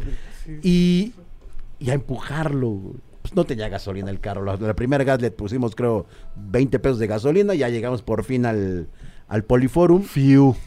Me acuerdo que llegamos, y yo nunca había entrado al Poliforum. Es más, en mi vida he entrado, creo, tres veces a- al Poliforum. La primera vez que entré me impactó. Fue un, es un lugar Hermoso. increíble. Hermoso. Y, y ver como el escenario, eh, saber que van a tocar bandas que a ti te gustan. A mí el riesgo de contagio, saludos al Fallo y al Gordo. Hay mucha, mucha, mucha gente que va a ver esto y que no ha tenido la eh, eh, fortuna todavía de entrar al Poliforum. El Poliforum actualmente está en remodelación, pero les estoy hablando de una bóveda que todo el interior está pintado y decorado porque hay relieves y cosas por David Alfaro Siqueiros. Es el Poliforum Cultural Siqueiros. Y además al centro tiene una plataforma giratoria. Entonces es una locura porque no te permitían hacer pogo, no te permitían brincar y bailar porque la plataforma podía caerse. Claro. y sin embargo hicieron eventos sensacionales. O sea, después, mucho después de la época de, de los exquisitos en el caldero, vamos a decir, eh, estoy hablando ya de los 2010 empezaron a traer bandas internacionales a tocar al Poliforum, el equipo de Arts and Crafts. Ahí tocó eh, Deer Hunter, ahí tocó Little Dragon, creo que Imagine Dragons. Eh, en algún momento hubo un DJ set de gorilas. Mm, claro. Güey, han habido cosas impresionantes en ese espacio, en ese foro, que ahorita está en remodelación con la promesa de regresar Y Con que decían, toda la y que, caña, decían ¿no? que lo iban a, a derrumbar, ¿no? Hubo algún momento en que, que, que iba a valer madre el Poliforum, ¿no? Ajá, ajá, pero ahora ya está anunciado en las paredes exteriores que dan a insurgentes que está en remodelación y que se le va a dar su enchule chingón. Es un gran lugar. Entonces, imagínense eh, este lugar que les cuenta Willy, con cuatro bandas en donde eran, pues, puro poder, güey, ¿no? O sea, Limbo Samba era una banda, creo que eran de Coahuila o de... Algo así. Eran como norteños. No, creo que... Hermosillo. Hermoso. No Ah, sé, era- eran no norteños, pero era poder, era poder. Eh, el- Un poder muy mano negra, ¿no? muy... eh, pues, pues sí. Pero cantando una chava. Una chava, Tijuana no, esa, esa beta. No, era, era más como metal, güey. O sea, ¿Sí? sí, sí, Ah, sí. qué chido. no, Sí, no, sí, sí, no era más metalero. Rosa, se me acuerdo que se llamaba la morra, la, la vocalista.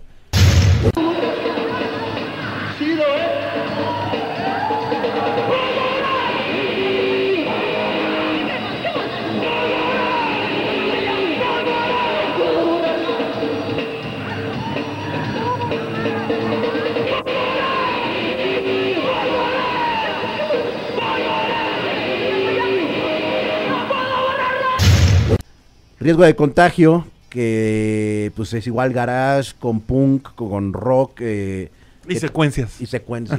y ahí por primera vez vi lo que era un Teremin. Con los exquisitos. No. Ah, ¿también los quisitos lo traían? Nosotros lo traíamos antes que los riesgo. Ah, mira. Pues en ese concierto vi a Riesgo y a los exquisitos con Teremin, que yo no sabía qué era. Era es un gran aparato. Un sintetizador de antenas, para pronto. En vez de teclas, antenas. Pero es un Y son frecuencias. Un sinte, un sinte.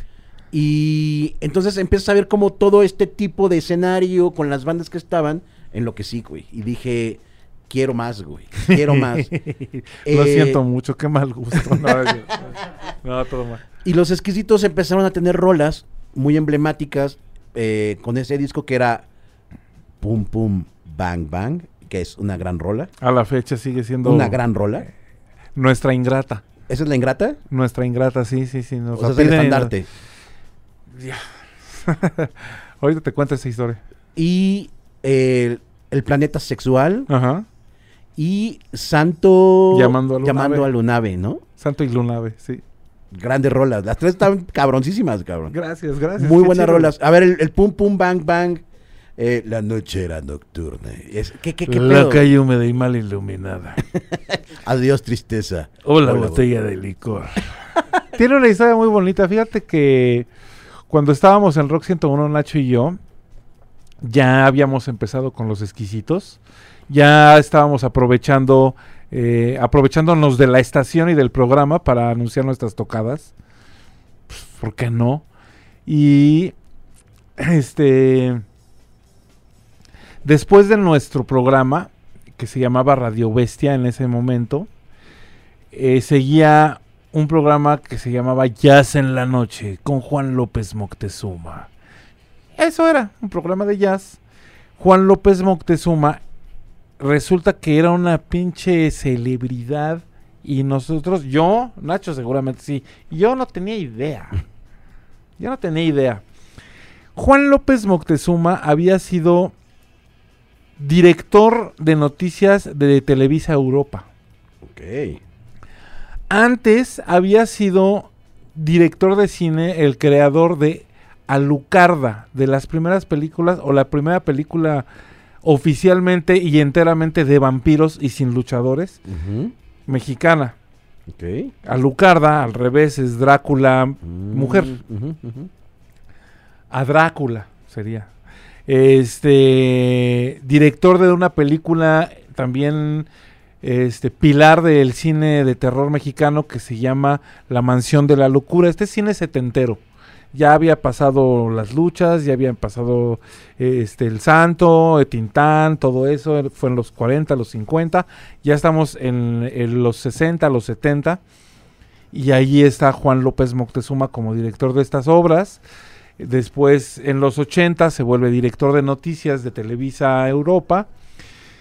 Y antes del evento de este el- nos están bombardeando de esta locutora que enloqueció en cámara, ¿cómo se llamaba? Lourdes Ramos. No, una, un- una reportera que estaba reportando, que estaba reportera reportando el, un bombardeo, creo que en Irak o en Israel, Ok. algo así, que enloqueció en cámara y dijo, no, es la, eh, tercera guerra mundial, va", y la cesaron por locota. No, espérate, chaval, no, sí hay guerra y sí está muy grave, pero no eches a andar a la banda, no, no está tan loco el pedo. Está feo, sí, está feo, pero no está tan loco, tranquila, tranquila. La mandaron a descansar. Olvidé su nombre. No es Adela Miche. pero bueno, justo antes de, ese- de esa guerra y de ese incidente, a este Juan López Moctezuma le dan su renuncia involuntaria. En un momento en que estaba teniendo una crisis personal con su pareja. Uy. Entonces se queda sin chamba, se queda sin pareja, se va a vivir a Los Ángeles, agarra el pedo, agarra el, este, lo- los accesorios y enloquece y acaba en el manicure en, los, en California. Ok. Eh, pasan los años, sale del manicure, se viene a México, eh, se pone la pila, va a Rock 101, propone el, el programa de jazz, empieza a hacer su programa de jazz y en una de esas, cuando estamos saliendo nosotros y entrando él, intercambio de estafetas, nos dice, oigan muchachos, este, viendo que les gusta mi programa, voy a dar una serie de espectáculos en el Hijo del Cuervo en Coyoacán. Estos espectáculos consisten en que voy a estar haciendo narraciones de terror mientras hay un grupo de jazz musicalizando. Ok. wow. ¡Ay, qué chingón! ¿Cuándo? ¿A qué horas? No, pues a partir de tal día, tales días. Primera fila, ahí estamos, seguro. Muchísimas gracias. Claro que sí, maestro, ahí lo vemos. Jazz Vampiro se llamaban esos este, espectáculos. Y llegamos tal cual era Juan López Moctezuma, apoyado con una banda de jazz improvisando, echando narraciones de terror que eran historias mezcladas de sus este, invenciones eh, novelísticas con anécdotas de cuando él estuvo en el manicure, el manicure de cuando le, se le botaba la canica y empezaba a aullarle a la luna, este, clamando por su este, mujer que lo había mandado a freír espárragos, que para no meterse en pedos le puso el nombre de Lilith. Y este fuimos al primero y de allí no nos perdimos uno solo. Y no solo eso, sino que nos arrastramos a Brisa y a Alex a ver el jazz vampiro de Juan López Moctezuma y andábamos, era una época en la que Alex, el guitarrista, andaba muy enrollado en la lectura de Charles Bukowski, eh, poquito Burroughs, pero más Charles Bukowski, andaba en la, en, en la literatura basura, eh, escribía mucho, nos deleitaba con sus historias este, cáusticas y este, caóticas y escatológicas a su público que éramos Nacho Brisa y yo en el ensayo, sacaba sus historias y nos cotorreaba y nos las contaba y bla bla bla bla. Y este bueno, pasando esto más o menos, eh, sale la oportunidad de grabar el disco primero de Exquisitos. Este, traíamos todo este rollo metido en la cabeza, de repente este, dejó de ir a la estación Juan López Moctezuma, nosotros estábamos enfocados en cualquier otra estupidez.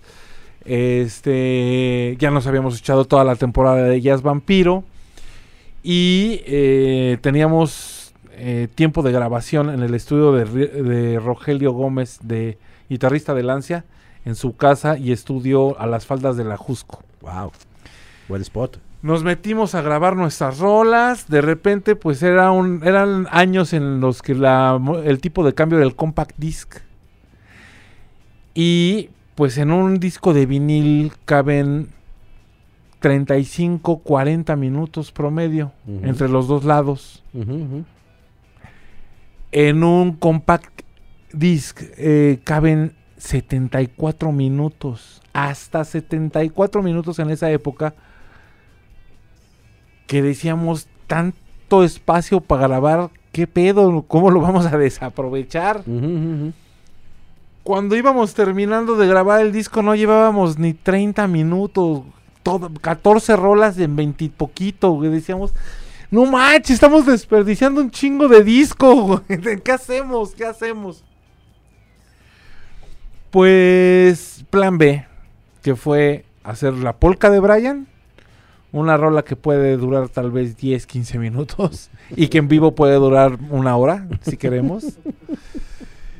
Este, y una rola de nuestros ensayos de, ah, estuvo chido lo del, lo del jefe este, Moctezuma, que, ¿cómo, cómo, ¿cómo le haríamos nosotros para tocar jazz? Y en el ensayo empezaron a salir palomazos de, haciéndonos como que tocábamos jazz, improvisando y mamando ahí.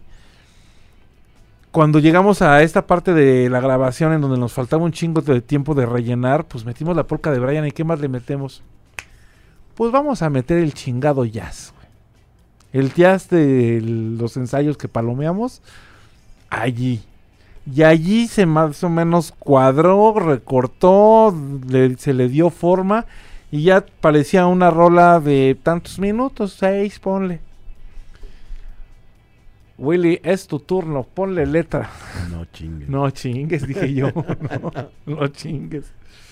Pues bueno, le, de- le pedimos al ingeniero, a nuestro querido re- este productor Roger, oye, nos haces una este grabación de lo que lleva la rola para ver más o menos de qué tamaño va y tratar de ponerle algo encima. Sí, ya vénsela. Nos grabó ahí un cassette, un no sé qué. Nos fuimos a casa de Nacho, que estaba muy cerca de ca- de- de- del estudio, a comer.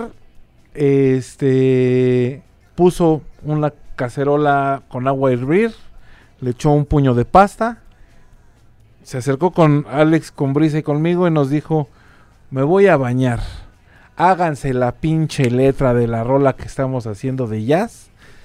Y tú, pinche Alex, no vayas a salir con una de tus chingaderas de esas de Bukowski de la noche era nocturna y esas mamadas.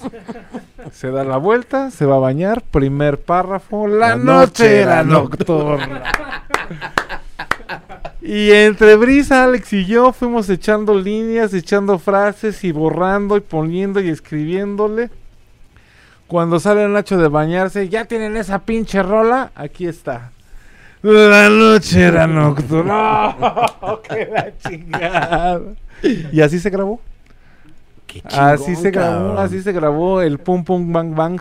Y, y cabe mencionar que fueron como el estandarte del, del garage en México, cabrón. O sea, son papás ustedes de... el garage y el surf, lo siento surf. mucho. Sí, garage y surf, sí, sí, sí. lo acuerdo. siento mucho, no lo Ay, vuelvo a hacer. Tengo unos, tengo unos amigos que hace mucho no veo, que uno incluso ya falleció por tema de COVID.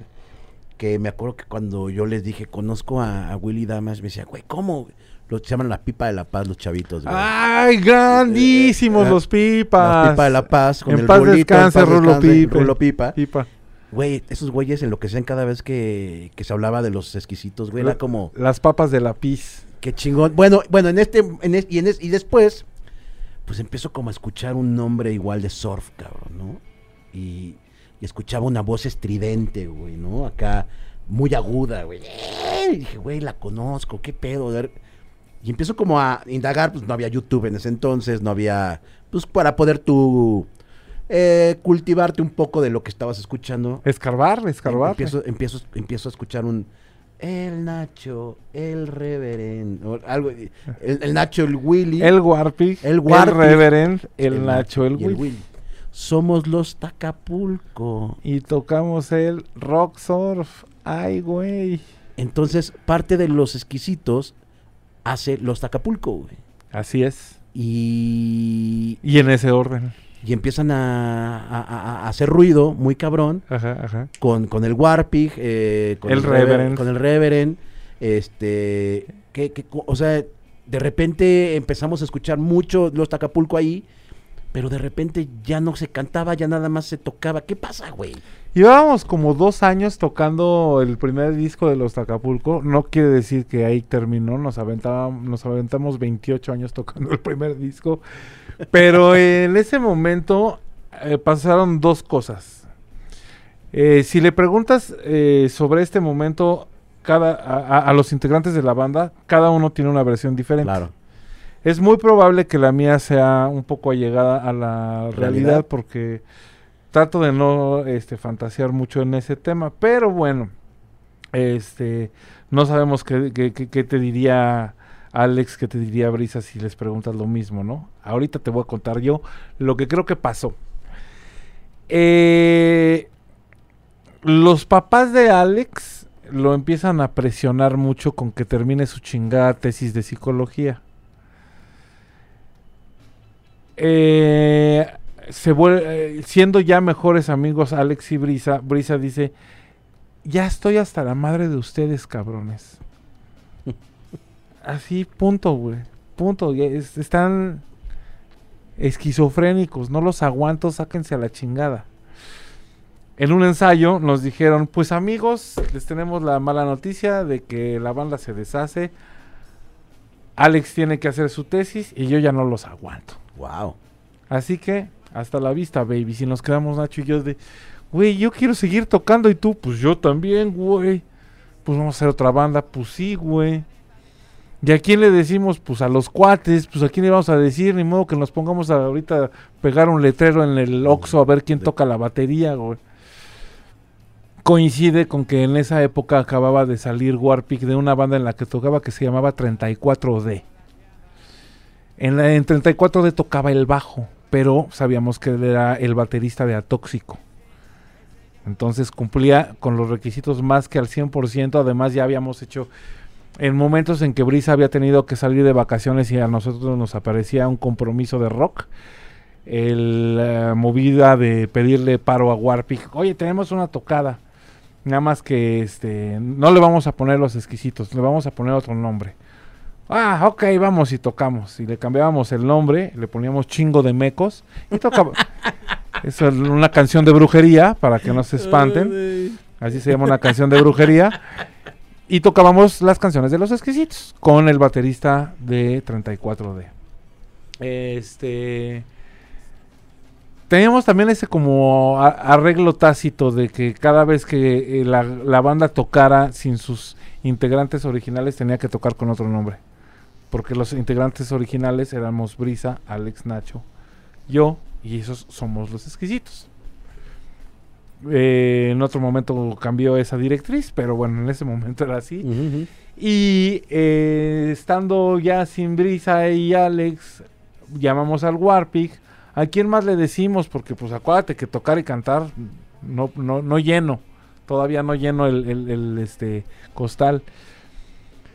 Pues le llamamos a un par de amigos de toda la vida que también eran muy este, allegados a los exquisitos, muy este, seguidores, este, carnales, carnales, carnales, quienes eh, son el reverendo Horton Juan, Juan Moragues, y eh, el arquitecto Suri Atié, también compadre metalero, anarca, increíblemente chido. Eh, nos juntamos a ensayar y el grupo se llamó Bombatomics, los Bombatomics. Este, empezamos a hacer rolas, empezamos a prepararnos, conseguimos una tocada en el Alicia, o dos o tres por aquí por allí, y tocamos los Bombatomics hasta un momento en el que compartimos en el Alicia fecha con la secta Core. Ok. En esa época, mi amiga Débora, que me vendió mi primera guitarra, este, me vendió también unos ácidos LSD, lisérgicos, Ok. que se me hizo estupenda idea meterme el día de la tocada de los Bombatomics en el Alicia, compartiendo, por supuesto, con mi gran sensei y mentor, el profesor Nacho Desorden. Entonces fuimos a Atizapán a que nos prestaran sus amplificadores los amigos de la secta Core. Regresamos a la prueba de sonido con los amplificadores en, una en la camioneta del arquitecto Suri. Este, llegamos a la Alicia, bajamos el equipo, hacemos la prueba de sonido, nos metemos una mitad de ácido Nacho y yo, cada quien.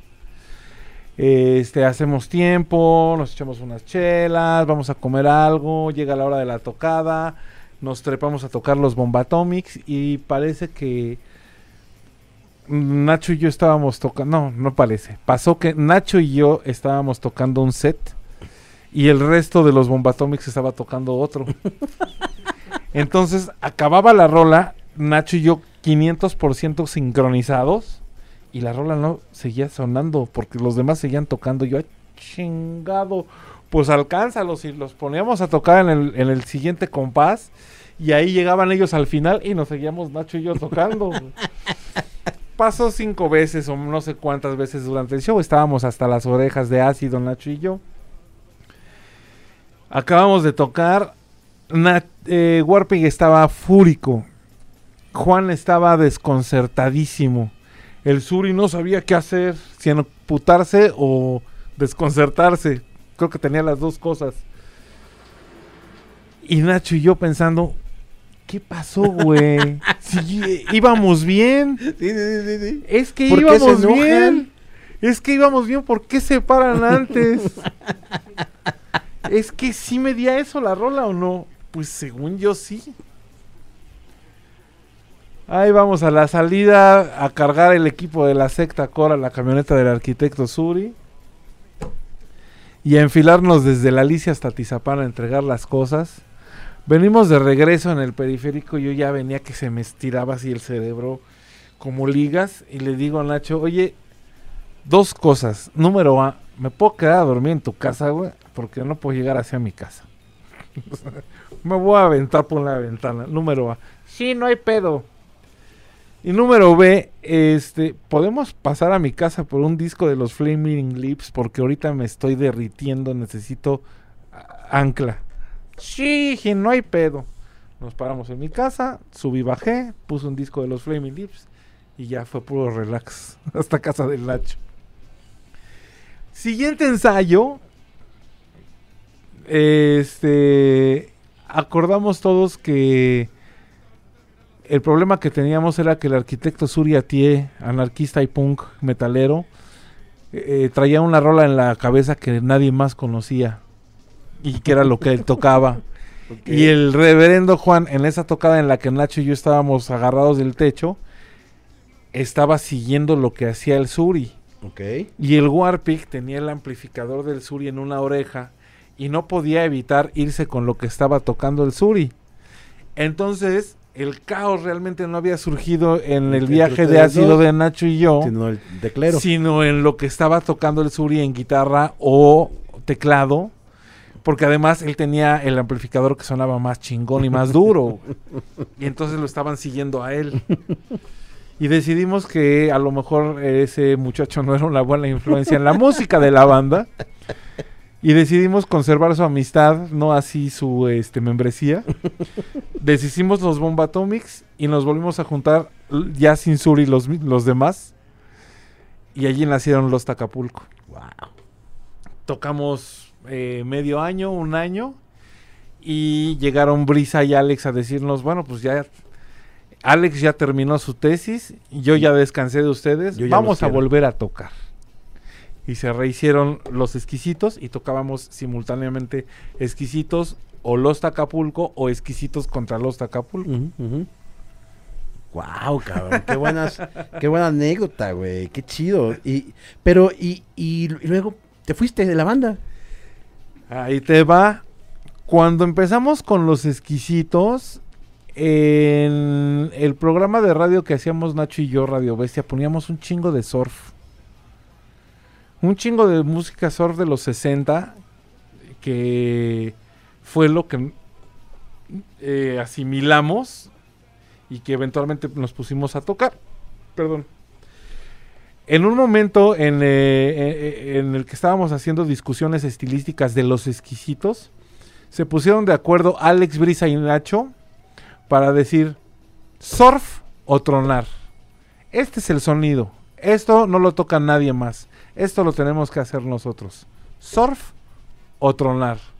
Yo, eh, que era el que estaba jalando más la banda hacia sonidos más tipo Butthole Surfers y más tipo Flaming Lips, me vi contra la espada de la pared y, y- y- y pensé, puta, pues me voy a quedar sin banda otra vez, ya que ahora sí estamos tocando en vivo, pues ya me aguanto y vamos a tocar el chingado surf, que no me caga, pero pues vamos a tocar el chingado surf y me guardo mis rolas para otro momento, que estén distraídos, ok.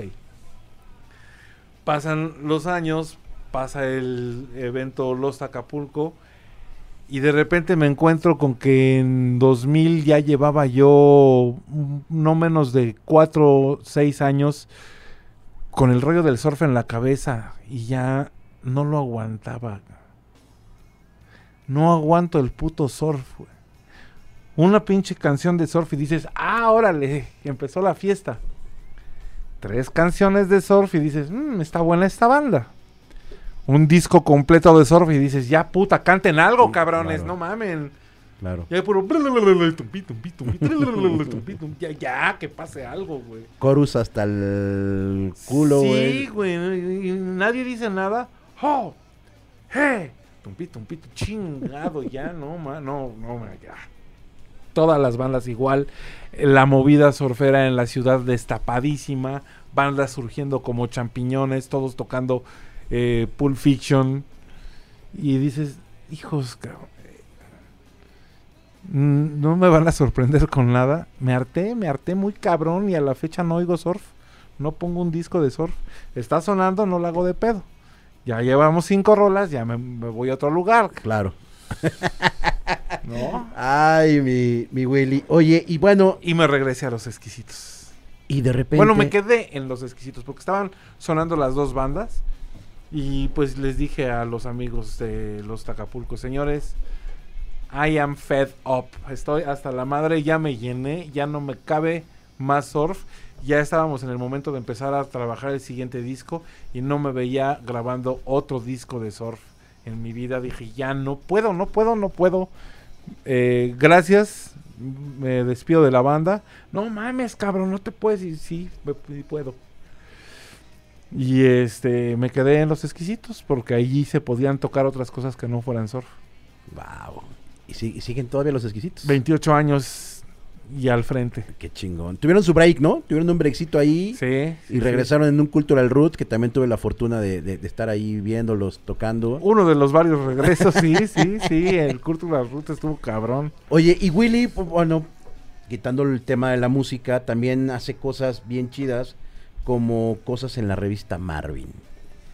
La revista Marvin, que es una revista especializada en música, creo que ya debe ser como la única, yo creo. ¿no? Yo no creo que hay, o habrá, hay más revistas mexicanas. Hay cosas en línea de indie rocks. Ah, Indie Rocks, hay, claro, hay Indie Rocks. Hay una revista en la que quiero escribir y no me dejan, ¿Cuál es? este, que se llama Píntalo de negro. Órale, no la topo. Es Órale. digital, es digital, está chingona, está bien filosa, pero pues bueno, este, no he logrado ahí publicar. eh, les mandé una nota, no salió nunca y como que tampoco el interés de que les mandara otra. Entonces, pues bueno, este, este, es muy under, es muy under, está píntalo de negro. De repente hay nuevos formatos, hay chavos que te ponen una portada en un carrete de Instagram y vienen ahí sus impresiones y ya es una revista. Hay un montón de formatos raros, nuevos, digitales, todos. Qué chido. Y esta revista tiene un festival que se hace anualmente, en donde traen bandas eh, eh, tanto emergentes, pero también ya extranjeras, güey, Consolidadas. consolidadas. Y el, el tema del, de estos festivales es como ir como por un cierto sector y en cada lugar haya como tocadas. Fíjate que salió un festival eh, similar al South by Southwest. South by Southwest es una conferencia de música. Inició como una conferencia de música en donde se llevaban eh, bandas nuevas, managers con sus demos a este promotores, agentes de la música, disqueras, etcétera, para hacer un intercambio de este, novedades y de cosas este, interesantes. Ya creció a convertirse en un pinche festival súper controlado y súper complicado, pero el formato de, este, de esta convención es que sucedía en distintos espacios de la ciudad de Austin, Texas. Y eh, como eh, se presume a la ciudad de Austin, Texas como la ciudad más musical de todo el país, pues eh, en consecuencia tienen un friego de foros en toda la ciudad y un chingo de bares y un chingo de, espacios en donde tocar la música que se te ocurra. Música de todo tipo, para todo tipo eh, de música hay espacio en el South by Southwest y en la ciudad de Austin por default, que además es una ciudad universitaria y pues tienes un público cautivo. En el aniversario número 10 de la revista Marvin se decidió hacer un gran reventón. Un gran reventón en donde este, tocaran bandas chingonas de las que solían aparecer en la revista, que estuvieran al alcance, por supuesto. No alcanzaba para Morrissey y no alcanzaba para Bjork y no alcanzaba para YouTube. Pero pues bueno, de otras bandas que se descubren en esas páginas sí alcanzaba y se podía hacer una fiesta con bandas chingonas de otros países. Se organizó la fiesta y quería eh, suceder en el Foro Lindbergh al aire libre de manera gratuita. El Foro Lindbergh es la explanada del Parque México, eh, a espaldas de la estatua de la Chichona con sus jícaras. Allí está el Foro Lindbergh y ahí quería hacerse el festival Mar bueno no era un festival era el- la fiesta de aniversario de revista Marvin el décimo aniversario Eh, se hicieron todos los trámites se hicieron todos los este procesos y creo que un par de semanas antes de el evento eh, llegaron eh, compañeros de la delegación con la organización de Festival Marvin a decirles, oigan, ¿qué creen? El permiso que les dimos siempre no. ¿Qué? ¿Cómo que siempre no?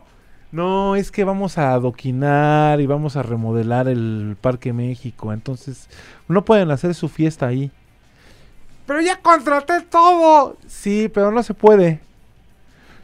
Es que, ¿por qué nos retrasan? No se puede, joven. Punto. Se chingan. No hay concierto en el Foro Lindbergh. Madres. Pues córrele a buscar a todos los amigos que, tu- que tuvieran en la zona un, foro. Un foro donde poder meter alguna de las bandas porque iban a hacer ya un, un rato de... Una tarde completa de música. ¿Qué le haces? Pues a repartirla. Y no, pues que los de la capital tienen... El restaurante de la capital tienen un foro arriba. Presten. Y que los del Imperial tienen foro. Presta. Y que los del Caradura se pone, presta. Pata negra. Todos a cooperar y a prestar y a sumarse. Y nació el Festival Marvin sin querer. Resolviendo las necesidades de la fiesta de aniversario de revista Marvin. Y tú estás ahí, metidote. Sin querer acabó siendo la eh, con los exquisitos la primera banda, el primer guitarrazo que se da en la historia del Festival Marvin Órale. en el Caradura. Órale. porque se organizaron los horarios para que en todos los foros pudieras ir a ver algo. Con tu, con tu acceso pudieras ir a ver algo.